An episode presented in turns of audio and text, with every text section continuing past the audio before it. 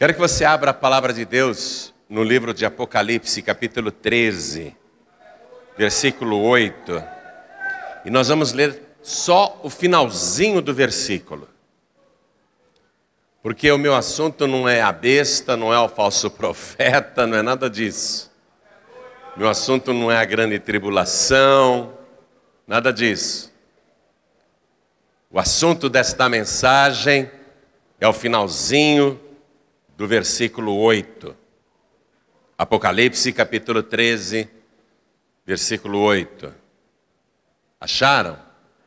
Tem alguém ao teu lado sem a palavra? Tem? Mostre para a pessoa onde que nós vamos ler. É o seguinte: o cordeiro que foi morto desde a fundação do mundo. É isso que interessa. O assunto é esse. E este grande mistério, o cordeiro que foi morto, preste atenção, antes da fundação do mundo, o ser humano não tinha nem nascido, muito menos pecado, nada tinha sido criado, e a palavra que não mente está nos trazendo esse mistério. Como? Como? O cordeiro que foi morto desde a fundação do mundo. Muito forte, não é? Vou ler mais uma vez só esse finalzinho e você repete em seguida. Vamos lá. O cordeiro, bem alto, o cordeiro, que foi morto desde a fundação do mundo. Amém? Você quer entrar nesse mistério? Quer aprender sobre isso? Quer entender essa teologia? Que história é essa? Que mistério é esse? Quem aqui gostaria que Deus falasse a respeito disso? Hoje é Santa Ceia. Dia de Santa Ceia, nós temos dois assuntos obrigatórios. Primeiro, a morte de Cristo. Jesus disse para a gente celebrar a ceia em memória dele. Anunciar a morte de Cristo, e Jesus é o Cordeiro. João Batista apontou para Jesus e disse: Eis o Cordeiro de Deus que tira o pecado do mundo. Mas eu e você sabemos que isso aconteceu há cerca de dois mil anos atrás, durante a ocupação da Palestina pelo exército romano, que Pôncio Pilatos mandou matar Jesus? Mas como que a palavra está nos dizendo que muito antes do Império Romano existir, muito antes de o um mundo existir, esse cordeiro foi morto. É aqui que nós vamos entrar. Então eu quero que você repita bem forte: o cordeiro, o cordeiro que foi morto desde a fundação do mundo. Muito forte isso. Muito forte.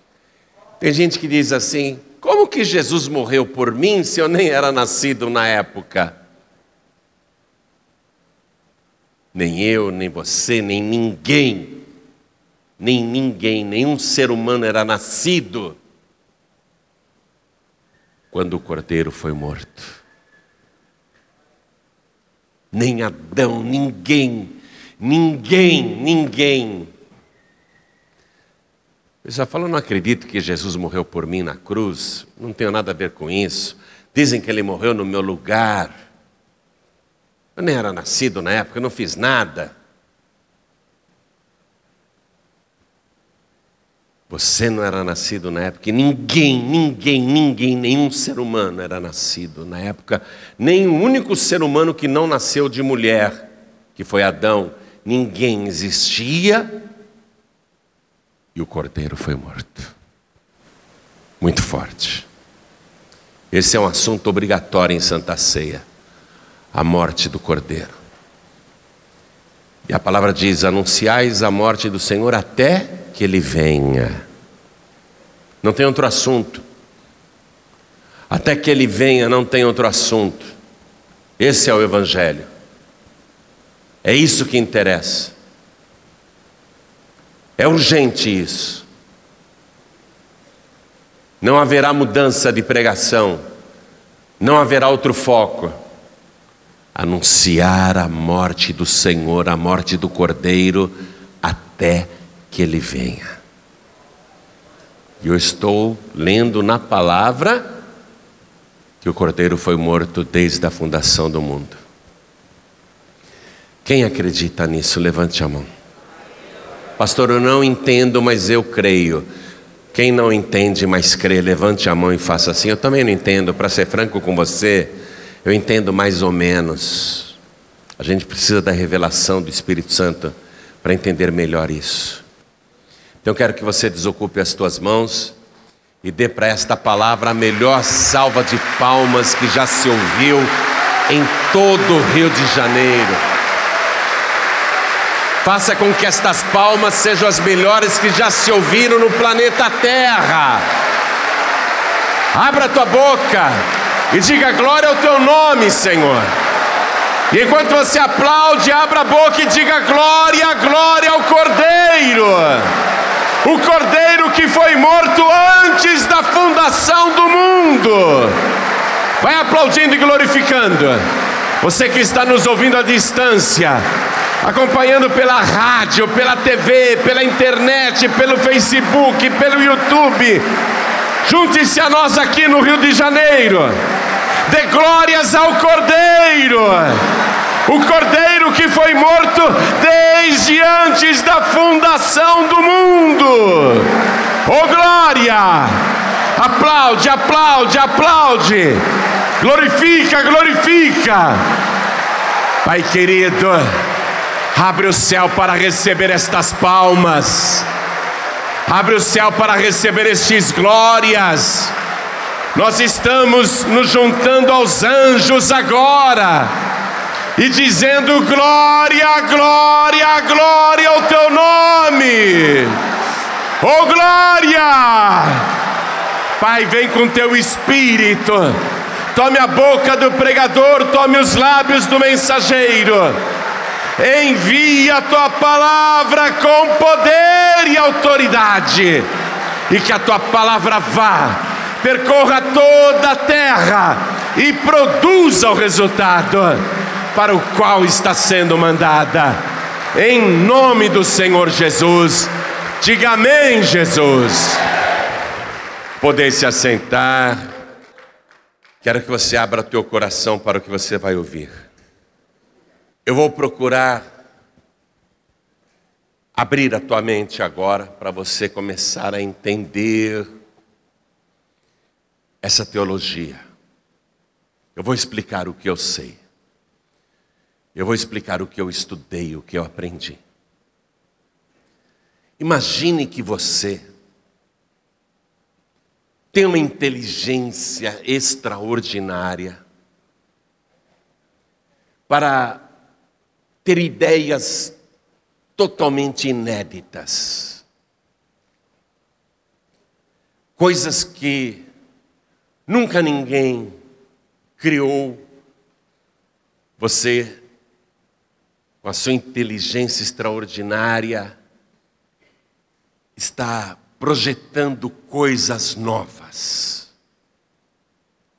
E não apenas isso, imagine que você, além de ter esse poder altamente criativo, possui ainda o poder de realizar as suas ideias, poder de fazer com que o seu projeto deixe de ser apenas uma ideia para se tornar a mais perfeita realidade.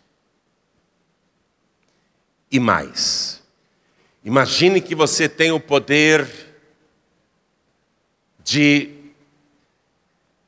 olhar a tua criação já pronta e olhar o futuro e descobrir, por causa da sua vidência,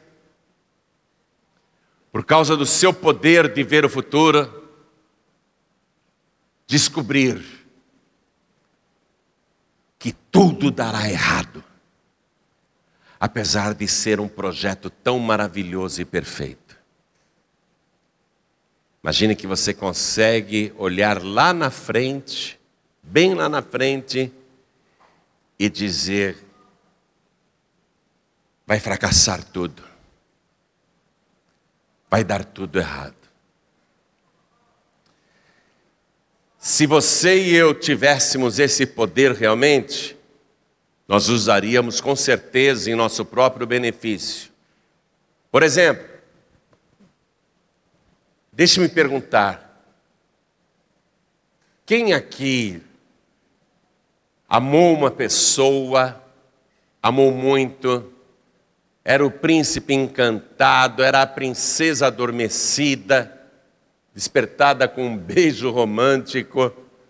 Quem aqui amou muito uma pessoa, fez o projeto de se casar, casou, e depois, aquilo que era um sonho tão maravilhoso, um projeto tão lindo,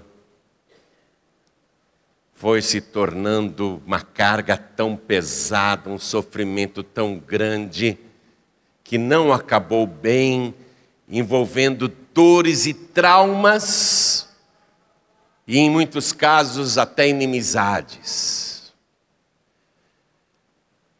Quem aqui Pode falar francamente. Se apaixonou, sonhou com a felicidade, mas o sonho virou pesadelo mais tarde, acabou em divórcio, separação, em brigas, contendas e até mágoas e ódios que nunca mais se acabam e que ainda machucam por dentro. Não tenha vergonha de ser sincero, sincera, com quem aconteceu isso? Não era um projeto tão bom? Hoje você diz assim: pode abaixar, irmã, pode abaixar a mão, eu sei que você sofreu muito. Viu? Hoje você diz assim: se eu soubesse, ah, se eu soubesse, jamais teria me casado com aquela pessoa. Jamais, jamais teria tido filhos com ela. Jamais teria construído um patrimônio junto. Jamais teria me sacrificado tanto. É verdade ou não é? Se você pudesse ver o futuro e saber que esse projeto, que no princípio era tão lindo, um dia se tornaria uma tragédia, um sofrimento, uma dor, que até hoje dói quando você lembra não é? Você não usaria o poder de ver o futuro para evitar sofrimentos? Sim ou não? Todo mundo. Imagine outra coisa: que você tem o projeto de abrir uma empresa com um sócio ou com uma sócia. Vocês dois se conhecem, são amigos, têm projetos em comum, querem abrir uma empresa para ganhar dinheiro, a ideia é excelente, há condições de abrir o negócio. Aí você vai e abre o negócio com esse sócio, com aquela sócia, e anos depois, anos depois, a sociedade se torna um inferno o sócio te passa para trás, te rouba, te engana, frauda, e a coisa vai terminar mal na justiça, e você ainda vai perder patrimônio, vai perder o que conquistou, vai sobrar um monte de dívidas, falências, execuções, protestos. Se você tivesse o poder de ver o futuro, Esse projeto hoje que você tem, que é tão lindo, de abrir uma sociedade com alguém que tem tão boas intenções, mas você vendo antecipadamente que lá daqui a alguns anos, lá na frente, será uma tragédia, uma perdição, você continuaria com a ideia de abrir a empresa com aquela pessoa? Hein?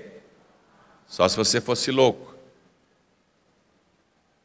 Que é isso? Já estou sabendo que o sócio vai me roubar, vai me enganar, vai fraudar, vai sonegar, vai sobrar tudo para mim, vou perder casa, carro, vou perder tudo que eu conquistar na vida, vou terminar a velhice na míngua por causa de um ladrão, por causa de um desonesto, uma desonesta.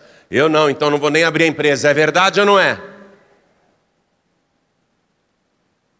Um amigo seu, uma amiga sua, um parente seu, uma parente sua, quer alugar uma casa, um imóvel, um apartamento, um salão comercial, e só precisa de você como fiador.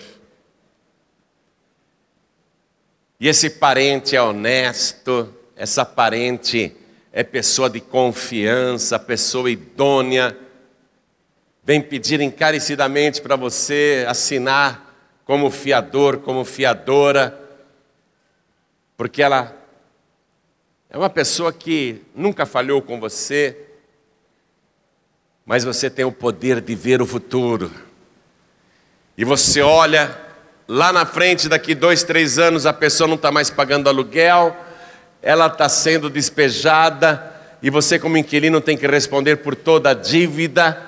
E você tinha só um imóvel dado em fiança, e você está vendo lá no futuro que vai perder a casa, a tua casa irá a leilão por uma dívida que não é tua, e você vai perder o único bem que possui ou aquilo que conquistou com sacrifício, e você, vendo tudo isso antecipadamente no futuro, você assinaria o contrato como fiador, como fiadora?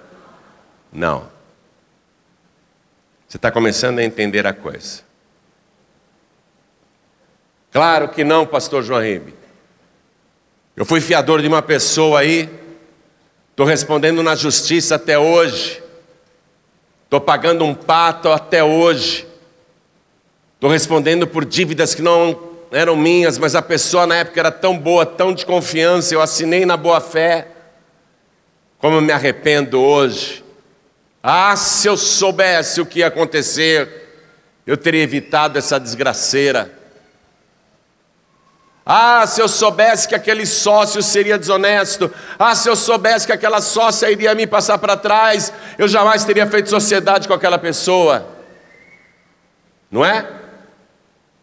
E assim, com tudo. Se você pudesse ver o futuro, que a coisa daria errada lá na frente, com certeza hoje você abortaria, anularia, cancelaria todo e qualquer projeto que no futuro daria errado. É ou não é? Pois é. É esse o raciocínio. Deus é essa inteligência extraordinária e criativa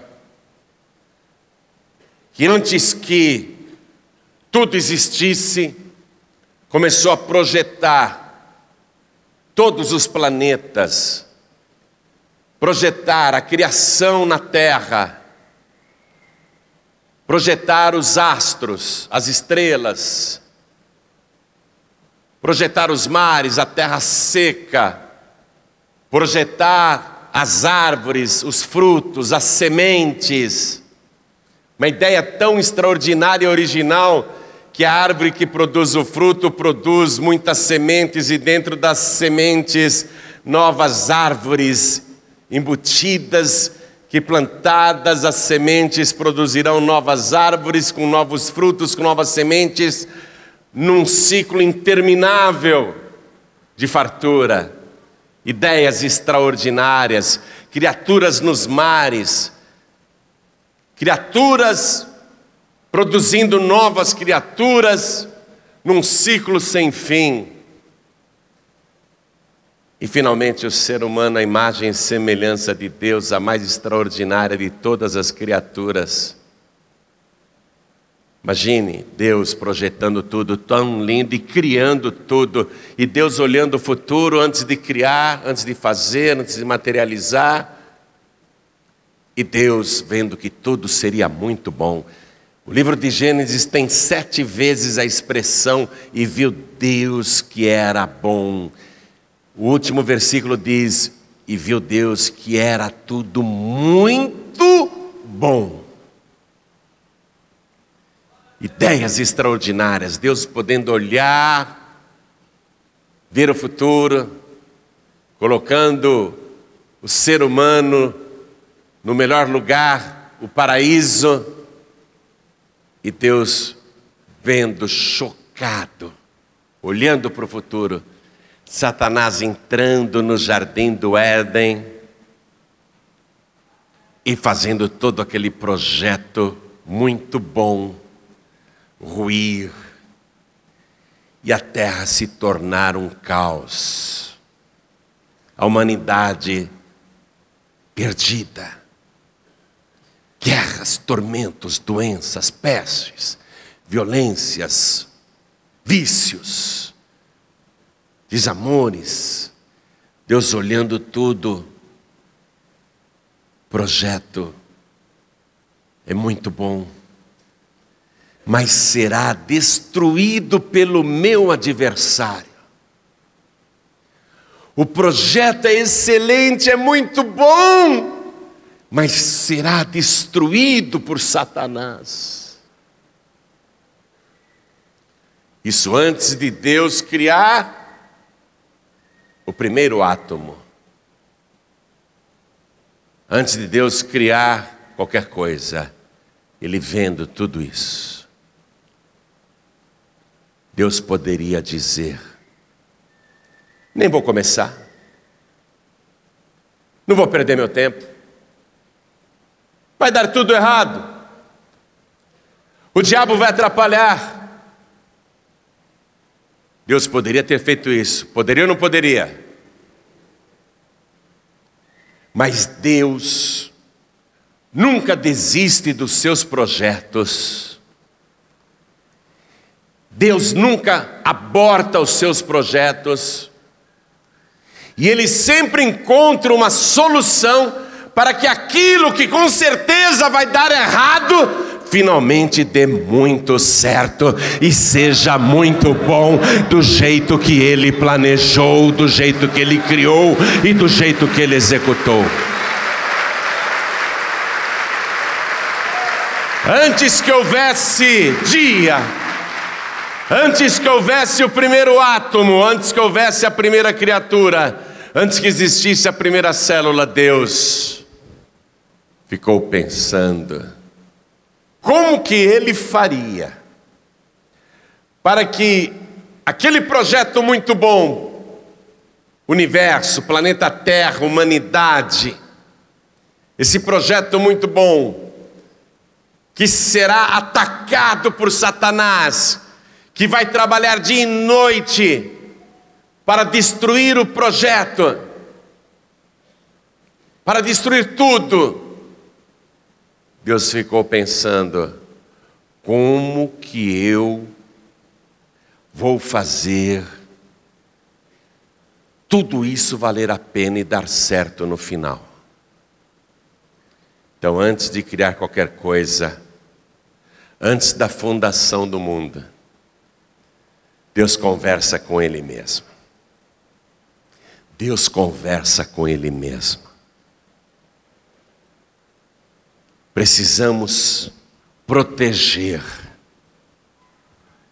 esse lindo projeto, para que, mesmo que ele sofra ataques, ele se torne vitorioso no final e seja um projeto bem sucedido.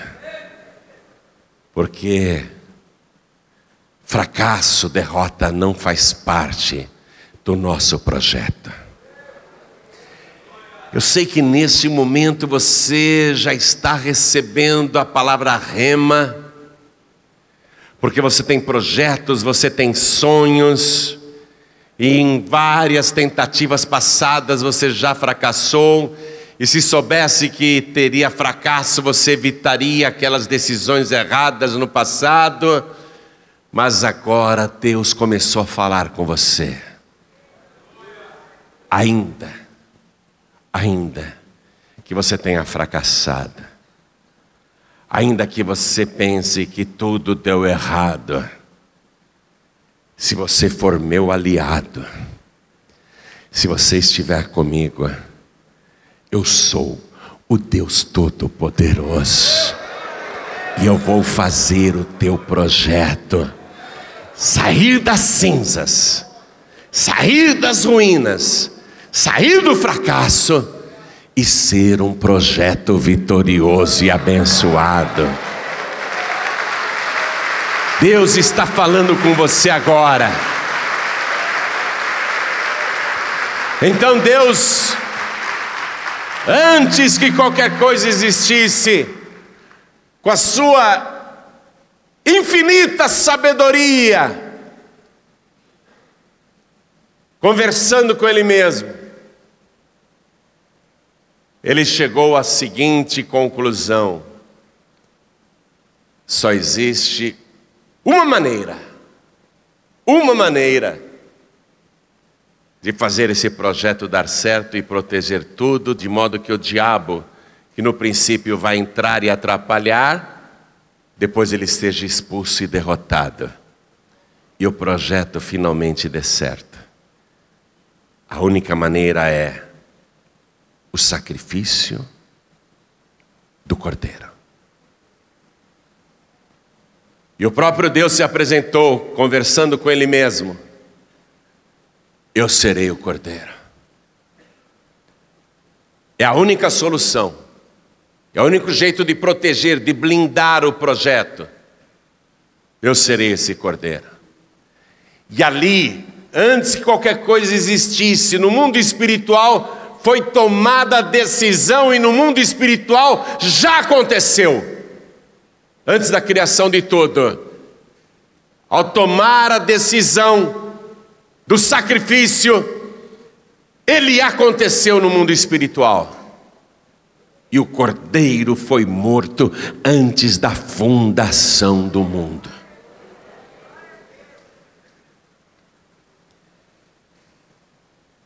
Agora veja uma coisa, eu li para você Apocalipse capítulo 13, versículo 8, parte final.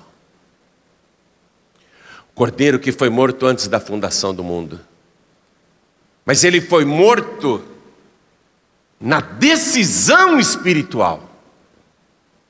Quando você pensa assim, eu vou dar tal oferta para Deus, no mundo espiritual, a decisão já foi tomada. Quem entende isso?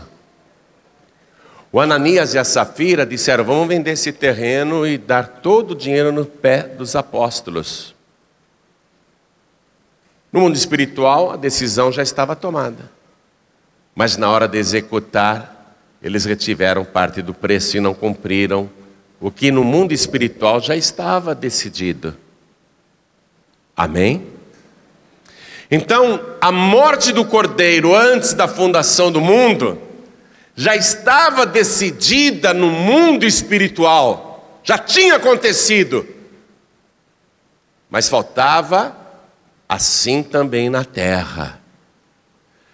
Porque Jesus ensinou na oração do Pai Nosso que a vontade do Pai seja feita assim na terra como no céu, mas antes de haver terra, a decisão foi no céu. Agora ela precisava ser cumprida na terra. A vontade de Deus, decidida no céu, precisava ser cumprida na terra. Ou seja, o sacrifício do cordeiro tinha que acontecer aqui na terra. Para que deixasse de ser uma decisão espiritual para se tornar uma decisão material.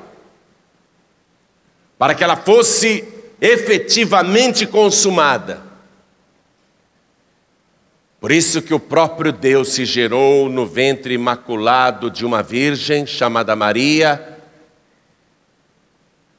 E o próprio Deus se gerou santo e imaculado naquele ventre e veio ao mundo, cresceu como ser humano, em tudo foi tentado e manteve-se sem pecado.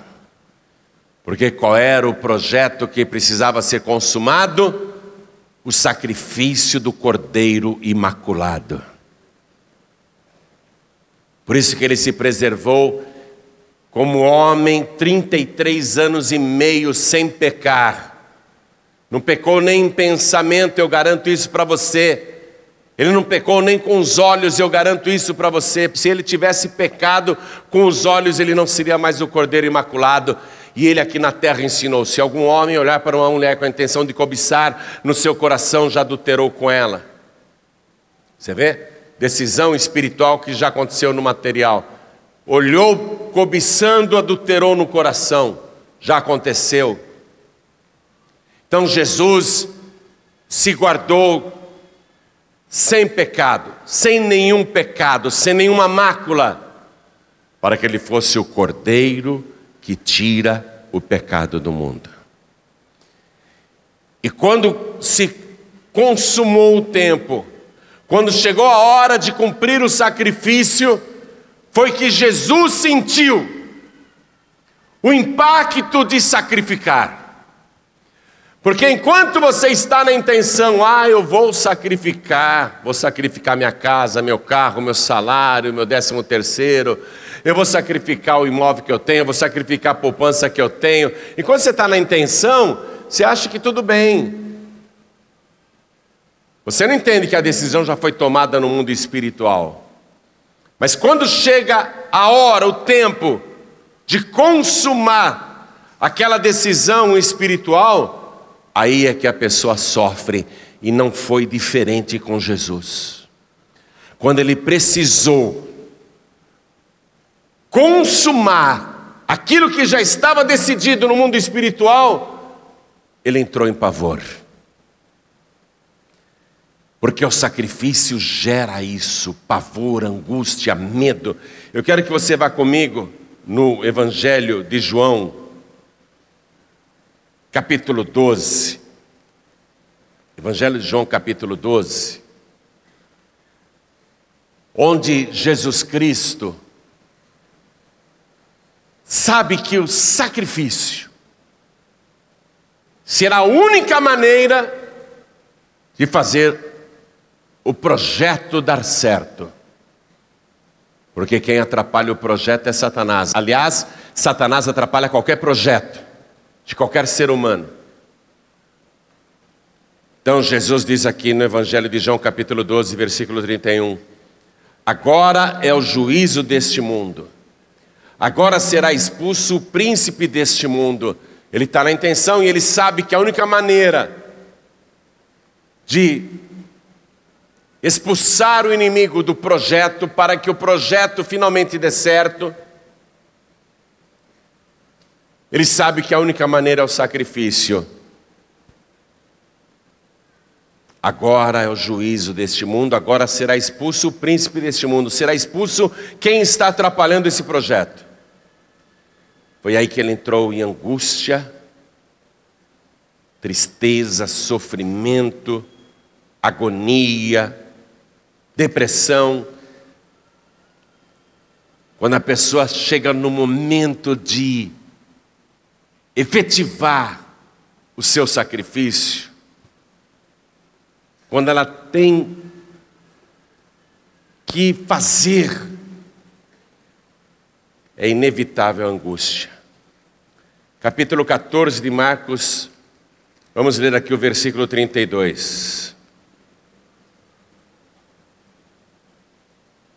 E foram a um lugar chamado Getsemane, disse Jesus aos seus discípulos: Assentai-vos aqui enquanto eu oro. Sua última noite de vida. Ele está no Getsemane. Ele vai orar. Ele vai orar. E tomou consigo a Pedro, a Tiago e a João e começou a ter pavor e a angustiar-se. Eu vou repetir. Começou a ter pavor e a angustiar-se. Por quê? Porque ele tem que efetivar, consumar no mundo físico, no altar de Deus, aquilo que já foi decidido no mundo espiritual desde antes da fundação do mundo. E ele começa a ter pavor e angustiar-se. E disse-lhes: A minha alma está profundamente triste até a morte. Não notaram apenas que ele estava apavorado e angustiado. Ele disse com a sua própria boca, ele falou para os discípulos: a minha alma está profundamente triste, uma depressão profunda até a morte. E tendo ido um pouco mais adiante, prostrou-se em terra e orou para que, se fosse possível, passasse dele aquela hora, a hora do sacrifício. E repare, ele ora, ele ora. Tem gente que quer trocar o sacrifício por oração. Pessoa fala para Deus que vai fazer um sacrifício, ele quer trocar o sacrifício por oração. Lembre-se, Jesus está num corpo humano igual ao nosso. A reação é essa mesma. Ele tenta trocar o sacrifício por oração. Deixar de fazer o que já estava decidido no mundo espiritual. E ele pede: Aba, Pai, todas as coisas te são possíveis Afasta de mim este cálice, não seja, porém, o que eu quero, mas o que tu queres. Ele está orando,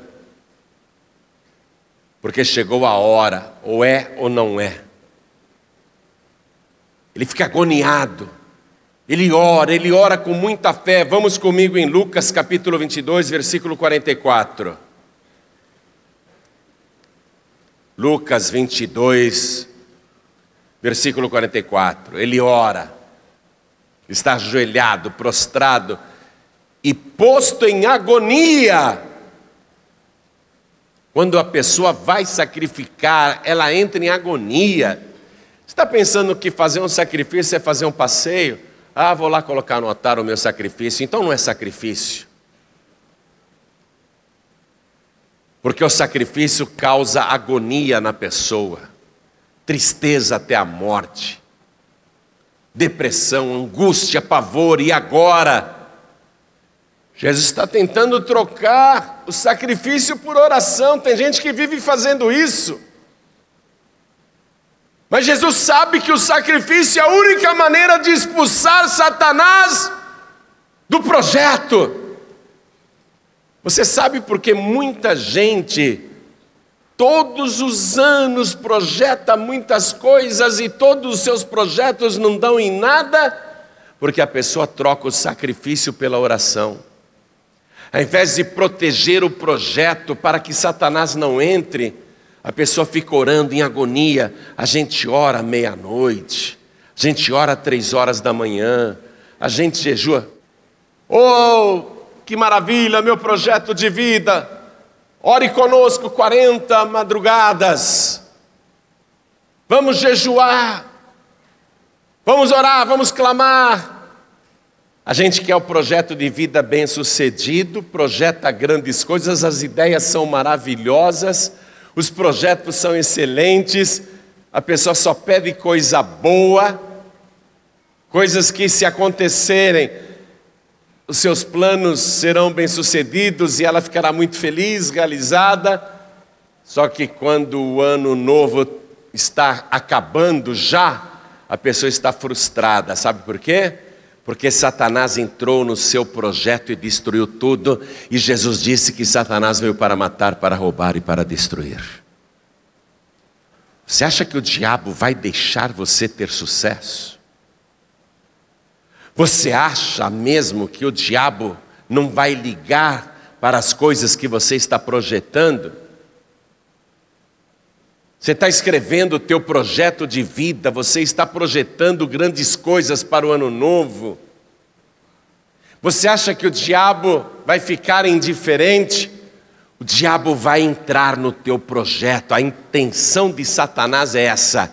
Ele já está projetando isso também para mais uma vez entrar no teu projeto e tudo dar errado. E para muita gente dar errado. Quando o ano termina é aquela frustração, não conseguiu nada. Porque a pessoa veio trazer o projeto de vida dela e substituiu o sacrifício pela oração. Diabo entra, deita e rola e acaba com tudo e isso é muito cansativo para a tua fé. Deus já estava com um problema solucionado, com a sua brilhante inteligência, com a sua infinita sabedoria, a solução do problema já estava encontrada, era o sacrifício, mas agora Chegou a hora de expulsar o príncipe deste mundo. Chegou a hora de fazer com que aquilo que era uma decisão espiritual se tornasse agora uma realidade. Sacrifício consumado. Então escute. E posto em agonia, orava mais intensamente. Ah, eu vou orar mais, eu vou jejuar mais, eu vou expulsar o diabo orando. A gente manda o diabo embora sem coração. Sai, Satanás! O bichinho sai, mas ele volta com sete piores.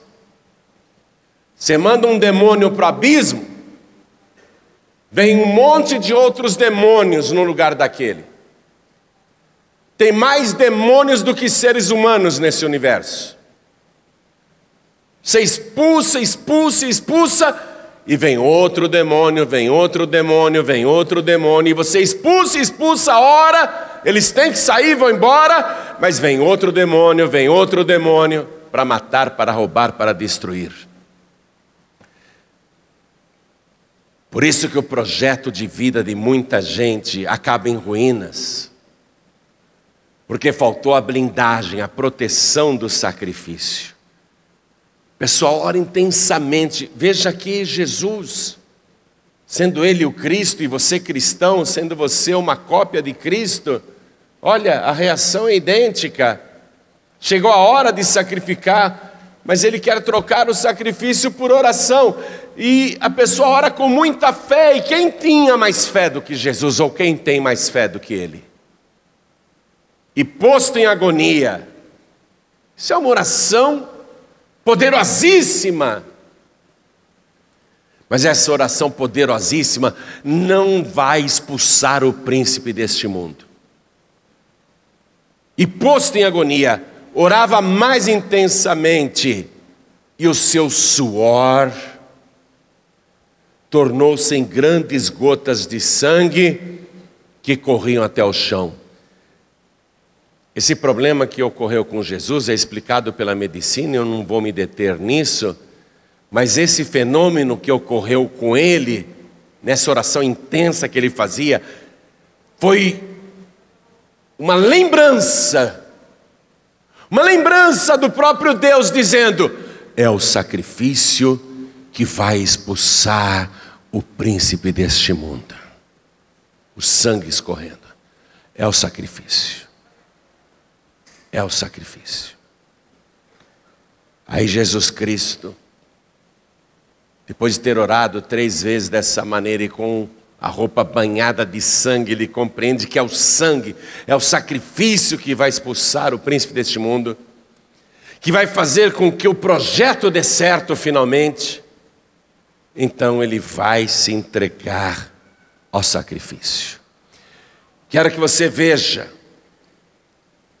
primeira carta do apóstolo João, capítulo 3, versículo 8. Quem comete o pecado é do diabo. Porque o diabo peca desde o princípio. Para isto, o Filho de Deus se manifestou para desfazer as obras do diabo. Preste atenção. Por que, que ele veio a esse mundo? Para fazer o seu sacrifício. E qual era o objetivo do sacrifício? Expulsar o príncipe deste mundo. E garantir o quê? Que as obras do diabo iriam ser desfeitas. Agora eu quero que você vá comigo na segunda carta aos Coríntios, capítulo 8, versículo 9. Eu já estou terminando a mensagem. Segundo aos Coríntios, capítulo 8, versículo 9. Porque já sabeis a graça de nosso Senhor Jesus Cristo, que, sendo rico, por amor de vós se fez pobre, para que pela sua pobreza enriquecesseis. Qual é o rico neste mundo que verdadeiramente se importa com os pobres? Você viu ricos aqui no Rio de Janeiro, já estavam bem de vida e com muitas joias, deixando o povo sem saúde, sem educação, sem segurança, sem moradia, sem água, para comprar brincos de 600 mil reais, e eu vou colocar em dólar isso, brincos de 200 mil dólares, porque se ouvir essa mensagem daqui 10 anos, eu quero que a pessoa tenha noção do que é o ser humano rico, como ele se importa com os pobres. Você acha que o rico se importa com os pobres? Há exceções, há exceções, há exceções. Mas você acha verdadeiramente que um rico é capaz de abrir mão de toda a sua riqueza para enriquecer os pobres? Ou para ajudar os pobres? Quando acontece isso, você fala, ah, era um santo. É, me diga quantos. Você acha que realmente o mais rico deste país, eu vou avançar na minha ideia, o mais rico deste planeta, você acha que o mais rico deste planeta realmente abriria a mão de toda a sua fortuna para acabar com a fome na África? Você acha que um rico teria coragem de ficar totalmente pobre e miserável, para que o pobre de verdade enriquecesse, me apresente um rico que faça isso. Me apresente um rico que pegue toda a sua fortuna mealhada, não sei como. O homem mais rico do mundo, ele pegue toda a sua fortuna, se desfaça dela para socorrer os pobres e o rico mesmo vai ficar numa miséria tão grande, coberto de chagas, doenças, arrasado, abandonado, cuspido, escarrado, desprezado. Me diga, qual rico que faria isso? Você não vai achar o homem mais rico na terra que seja capaz de fazer isso. Você não vai achar em lugar nenhum. Em lugar nenhum desse planeta você vai achar o homem mais rico que esteja disposto a dar tudo para os pobres e ele se tornar mais pobre e miserável do que os próprios pobres. Você não vai achar nesta terra. Mas se você procurar lá no trono da glória, você vai encontrar o mais rico do universo. O Criador dos céus e da terra, o dono da prata e do ouro, o possuidor de todas as coisas, o autor da vida. Ele, ele, por amor aos pobres, ele vai abrir mão de toda a sua glória, fazer o maior sacrifício de toda a história, para que você enriqueça.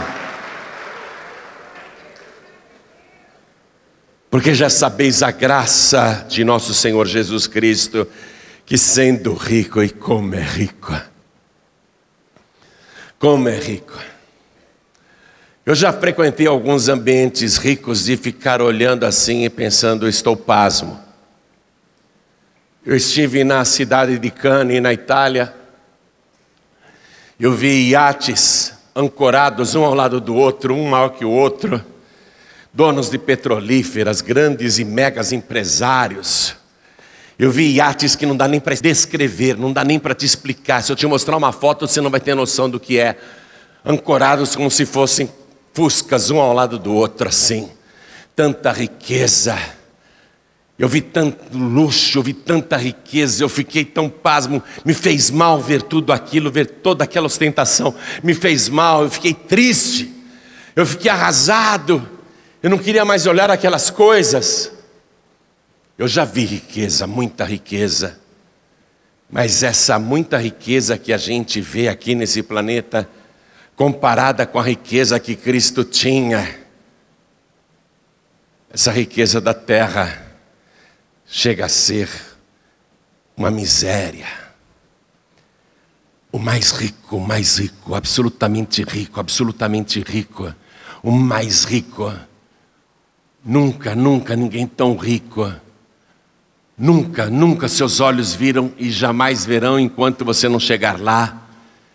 A riqueza que ele abriu mão, a riqueza que ele abriu mão por amor de você. Abriu mão de tudo e se fez pobre, e mais pobre do que o mais miserável dos pobres que aqui na terra ele atendia, curava, alimentava. Mais pobre do que os pobres. Abriu mão de tudo, sacrifício indescritível, maior de todos os sacrifícios. E o apóstolo Paulo continua aqui no versículo 10. E nisso dou o meu parecer, pois isso vos convém a vós. Isso o que? O sacrifício. Pois isso vos convém a vós, que desde o ano passado começaste e não foi só praticar, mas também querer. Agora, porém, completai também o já começado para que, assim como houve a prontidão de vontade, haja também o que? O cumprimento, segundo o que tendes. Não adianta ficar só na intenção. O teu projeto de vida é maravilhoso. Tenho certeza que você quer viver bem, proporcionar conforto para os seus familiares, os melhores alimentos, as melhores roupas, a melhor moradia, a melhor escola, tudo, tudo do melhor para as pessoas que você ama. Tenho certeza que no seu projeto de vida suas ideias são extraordinárias. Tem tudo para dar certo. Mas não blinde o seu projeto apenas com oração e não fique também só na intenção de fazer o seu sacrifício. Porque, como houve a prontidão da vontade, a pessoa diz: Ah, eu vou sacrificar, eu vou sacrificar. Ela tem vontade. Assim como houve a prontidão da vontade, haja também o cumprimento, segundo o que tendes. Eu não estou inventando o evangelho, nem inventando a palavra, eu estou te mostrando por quê que todo ano, todo ano, não apenas nas igrejas, mas no mundo todo, as pessoas se lançam a fazer projetos para o ano seguinte, e o ano seguinte acaba sendo apenas mais uma frustração. Quando Jesus chegou nesse momento de sacrificar, ele não recuou. Tentou sim, é verdade, substituir o sacrifício. Pai, se possível, passe de mim este cálice sem que eu beba. Tentou sim substituir o sacrifício por outra coisa. Meu Deus, o Senhor aceitaria outra coisa? Para fazer tudo dar certo, o Senhor aceitaria essa minha oração intensa, a minha fé, o meu jejum, o meu amor, o meu louvor? O Senhor aceitaria tudo isso? Tem outro jeito? Não houve outro jeito. O sangue escorrendo da testa, indo até o chão, mostrou: é o sacrifício. E aí Jesus Cristo se levanta, porque ele decidiu que vai sacrificar, que ele vai cumprir o que foi decidido no mundo espiritual ele vai consumar aqui no mundo material. Por isso que ele vai enfrentar tudo, entenda bem. Por isso que ele vai passar por tantas humilhações, torturas e sofrimentos sem murmurar, sem praguejar, sem lamentar, sem reclamar, com total e absoluta serenidade e de coração limpo, perdoando a todos, não permitindo que o rancor, o pecado, o ódio entrasse no coração dele, perdoando antecipadamente os seus carrascos, os seus traidores, os que o desprezaram, os que o abandonaram, perdoando voluntariamente, sem exigir contrapartida sem exigir mais nada, perdoando porque Ele quer perdoar, porque Ele teve a serenidade, Ele tomou a decisão. Antes do sacrifício você entra em agonia, mas a hora que você decide, eu vou sacrificar, quando você decide, eu vou sacrificar, essa agonia toda se transforma em serenidade, vê uma paz infinita no teu coração uma tranquilidade. Por que, que Jesus, depois que decidiu realmente o sacrifício, ir em frente, tão sereno, por que, que ele ficou tão tranquilo? Como nada pôde tirá-lo do eixo? Como que nada pôde abalá-lo, nem todas as provocações e xingamentos, ofensas, humilhações, zombarias, como nada, nada o atingiu, porque ele permanecia sereno, sereno daquela maneira? Porque ele teve uma certeza do próprio Pai, uma certeza, e é essa certeza que eu quero que você tenha. Ainda que você, antes do sacrifício, entre em angústia, quando você decidir, quer saber, eu vou sacrificar mesmo, chega de projetos mal protegidos, chega de projetos fracassados, eu vou blindar o meu projeto com o sacrifício. Essa foi a solução que Deus encontrou para ele, é a solução que também serve para mim, porque eu fui criado à imagem e semelhança de Deus. Quando você tomar a decisão, eu vou sacrificar, você vai ser invadido, invadida por uma serenidade uma tranquilidade, uma paz de espírito inexplicáveis, porque dentro do teu coração, o Espírito Santo de Deus estará testificando como testificou no coração de Jesus. Não tenha medo porque eu jamais te deixarei, eu jamais te abandonarei. Ainda que o teu corpo desça à sepultura, eu te ressuscitarei, eu te trarei de volta à vida e te trazendo de volta com o projeto vencedor. Eu vou te dar riquezas e glórias muito mais do que você tinha antes. Quando você vai para o sacrifício, a impressão que dá é que você está abrindo mão de tudo, e essa era a impressão. Mas depois que você faz o sacrifício, vem a paz interior. Vá comigo para terminar a mensagem, Apocalipse capítulo 5. Prometo que é o fim da mensagem. Todo o céu ajoelhado diante do Cordeiro.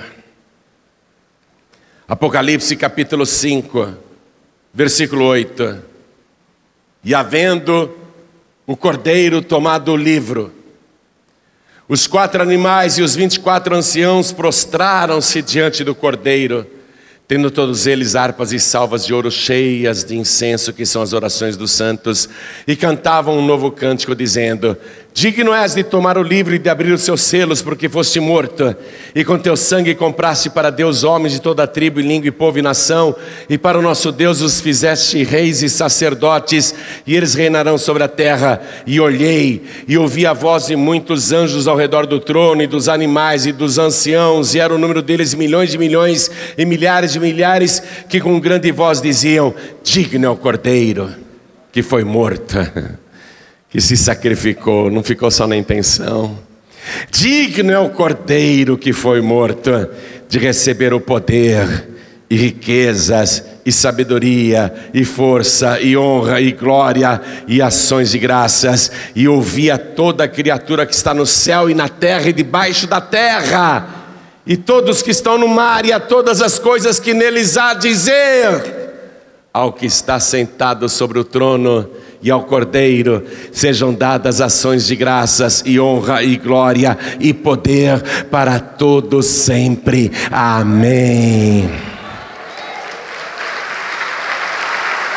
essa certeza, essa serenidade que ele demonstrou durante o sacrifício. Toda a igreja fique de pé. Você entendeu?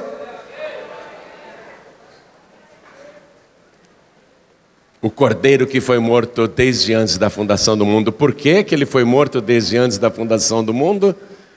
Porque o sacrifício foi a solução encontrada pela maravilhosa inteligência de Deus para expulsar Satanás do projeto que até então estava dando errado.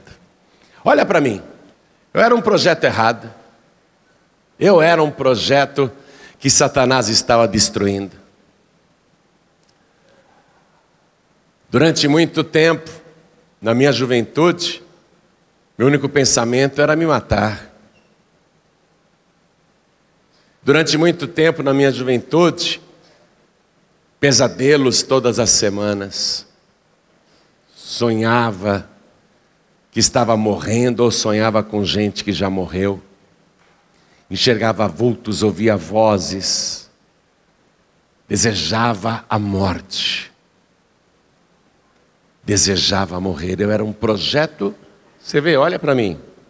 Eu não sou um projeto bom mas era um projeto que Satanás estava destruindo.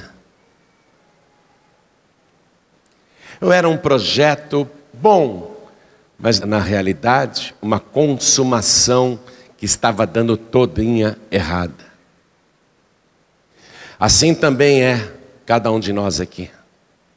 Assim está a humanidade. Deus encontrou a solução. A solução para que o João Ribe não seja um projeto fracassado para que aquele projeto que está sendo destruído por Satanás, com tormentos, depressões, tristezas, angústias, medos, traumas, perturbações espirituais, falta de paz, nervosismo, aquele projeto João Ribe que Satanás está destruindo, só tem uma solução daquele projeto: ser o que eu quero. O que é que Deus queria de mim? Aqui, ó, esse que você está vendo aqui agora. Esse aqui. O projeto final de Deus é isso que você está vendo aqui. Mas Satanás tinha entrado no projeto quando eu era jovem. E o projeto estava sendo destruído. A solução que Deus encontrou?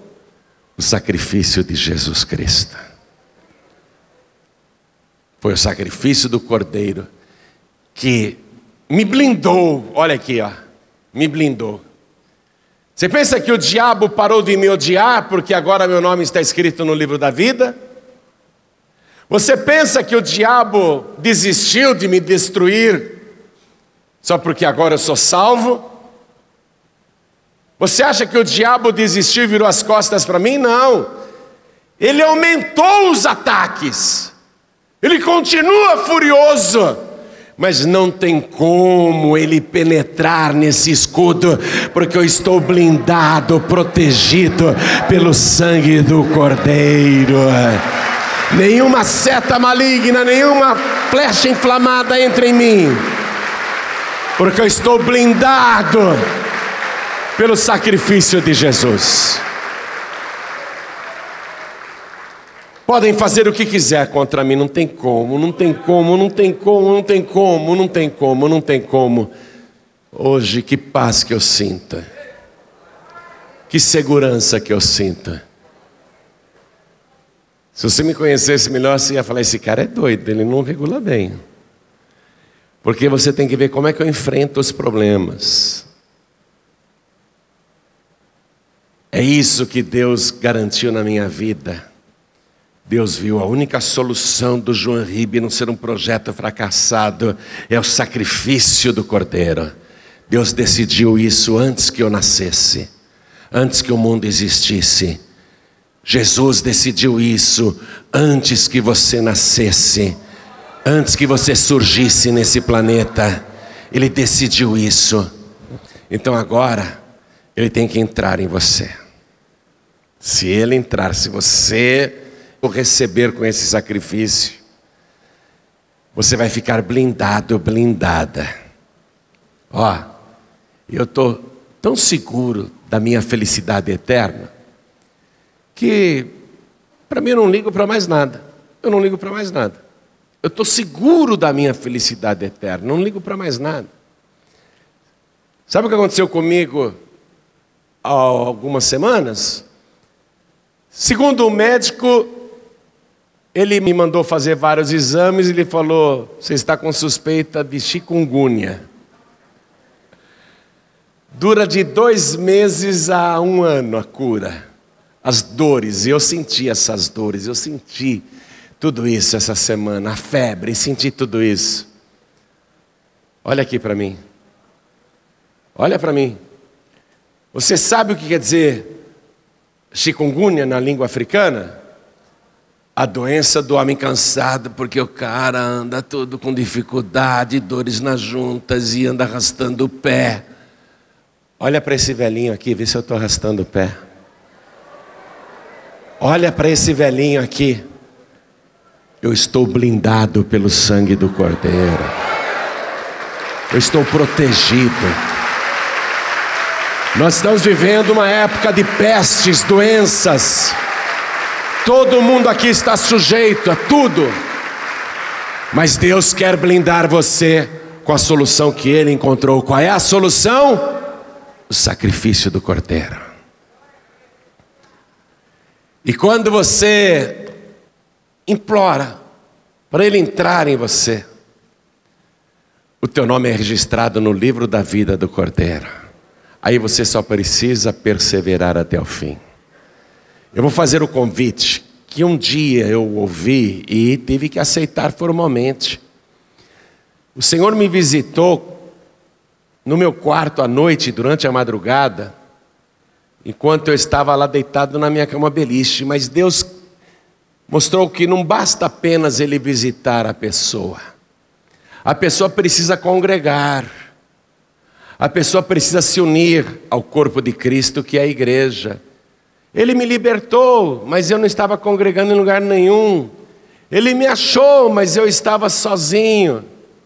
Aí ele mandou um pregador, que foi o meu tio Jaime Palharim, para me tirar do quarto e me levar para a igreja. Eu estou tirando você do quarto agora. Estou querendo trazer você aqui para esta igreja. E se você permitir que Jesus entre poderosamente no teu coração, você vai receber essa blindagem poderosa do sacrifício do Cordeiro. O que, que eu faço, pastor João Ribe? Você tem que levantar a sua mão e receber Jesus como teu único, suficiente, exclusivo e eterno Salvador, porque Ele, sendo rico por amor de ti, se fez pobre para que você deixe de ser um projeto fracassado e seja um projeto bem-sucedido. Para que você deixe de ser uma derrota para ser uma vitória ambulante. Para que aquilo que ele planejou na tua vida se cumpra, ele planejou grandes coisas para a tua vida. Ele planejou grandes coisas para a tua vida. Só está faltando você agora levantar a tua mão e entregar a vida para Jesus. Quem aqui quer receber Jesus como único, suficiente, exclusivo e eterno Salvador? Ergue a mão direita bem alta, assim como eu estou fazendo. Ergue bem alta a tua mão, fala: Eu quero me entregar. Eu quero que Jesus entre, eu quero que Ele entre no meu coração. Todos que ergueram as mãos, saiam dos seus lugares e venham aqui para frente. E vamos aplaudir ao Senhor Jesus por cada vida que está chegando. E eu quero chamar aqui na frente todos que estão sem igreja. Pastor João Ribeiro, eu não estou congregando em igreja nenhuma. Eu estou solto neste mundo. Você tem que congregar. Todos que estão sem igreja, vem aqui para frente. Todos que não são membros de igreja nenhuma, vem aqui para frente. E eu quero aproveitar e chamar os filhos pródigos. Todos os filhos pródigos. Ó, você está achando que não precisa de igreja para ser salvo? Você vai para o inferno. Jesus está voltando. Todos os filhos pródigos que estão no mundo ainda se iludindo, achando que é salvo, Satanás está destruindo a tua vida. Vem aqui para frente agora, filho pródigo, vem aqui para frente, filha pródiga. Vem para cá. Vem receber a blindagem do sangue do Cordeiro. Vem para cá, vamos aplaudir mais ao nome de Jesus. E nós estamos vivendo um tempo em que Jesus profetizou que o amor esfriaria, o amor esfriando, as pessoas estão esfriando na fé, esfriando no amor. Você não pode deixar isso acontecer justo agora no finalzinho de tudo. Você tem que sentir novamente aquele fogo, aquele calor, a alegria do primeiro amor. Se você tem pensado em desistir, parar, e se você sente que o teu amor está esfriando e você não se conforma, vem aqui para frente também, porque nós vamos orar por você. Nós não vamos deixar ninguém ficar para trás. O teu projeto não vai dar errado, porque você é o projeto de Deus. Você é o projeto de Deus. Vem aqui para frente. E toda e qualquer pessoa que neste momento quiser receber esta oração, aproveita e vem para frente. Quero falar, enquanto isso, com quem está assistindo pela TV ou ouvindo pela rádio. Quero falar com você que a distância ouviu a voz de Deus e você quer dar um basta nessa série de sofrimentos e dores. Você que quer o Cordeiro de Deus habitando com certeza no teu coração. Se você, aonde está, pode se ajoelhar ao lado do rádio ou do televisor, faça isso. Se você está em trânsito e é impossível se ajoelhar, mas você quer que o Cordeiro entre no teu coração, Coloque a mão direita sobre o teu coração, você que está dirigindo, você que está em trânsito. Coloque a mão direita sobre o teu coração. E todos nós que estamos aqui na sede da Paz e Vida, vamos dobrar os nossos joelhos diante do altar. Coloque a mão direita sobre o teu coração. Ore assim comigo, meu Deus e meu Pai. Eu preciso muito da tua presença poderosa na minha vida. Eu preciso muito que o Senhor entre no meu coração e faça uma morada definitiva.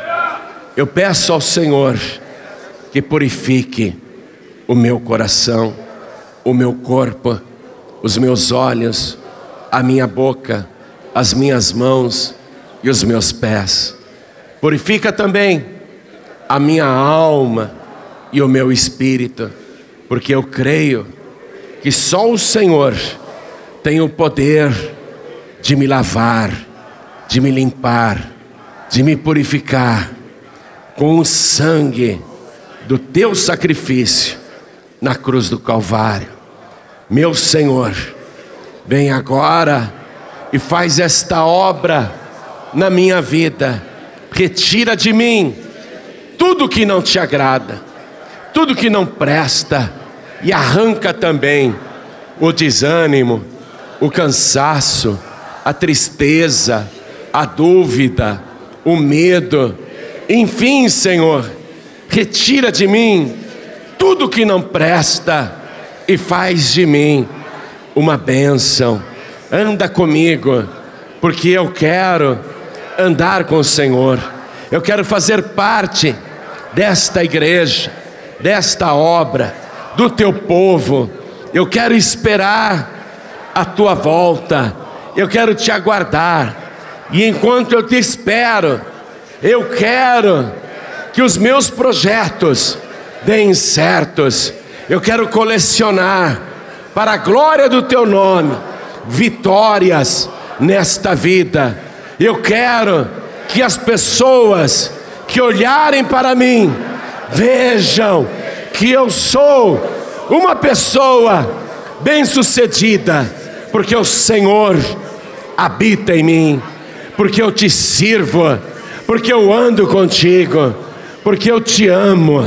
Meu Deus da glória, eu te suplico, perdoa todos os meus pecados, confirma o meu nome no livro da vida e garante a tua blindagem à minha volta. Protege, meu Deus, porque eu sei que eu sou o teu projeto. Eu sou o teu projeto. E nenhum projeto do Senhor vai dar errado. Toma conta de mim. Fica comigo, meu Deus. Por Jesus Cristo, o meu único, suficiente, exclusivo e eterno Salvador para todos sempre.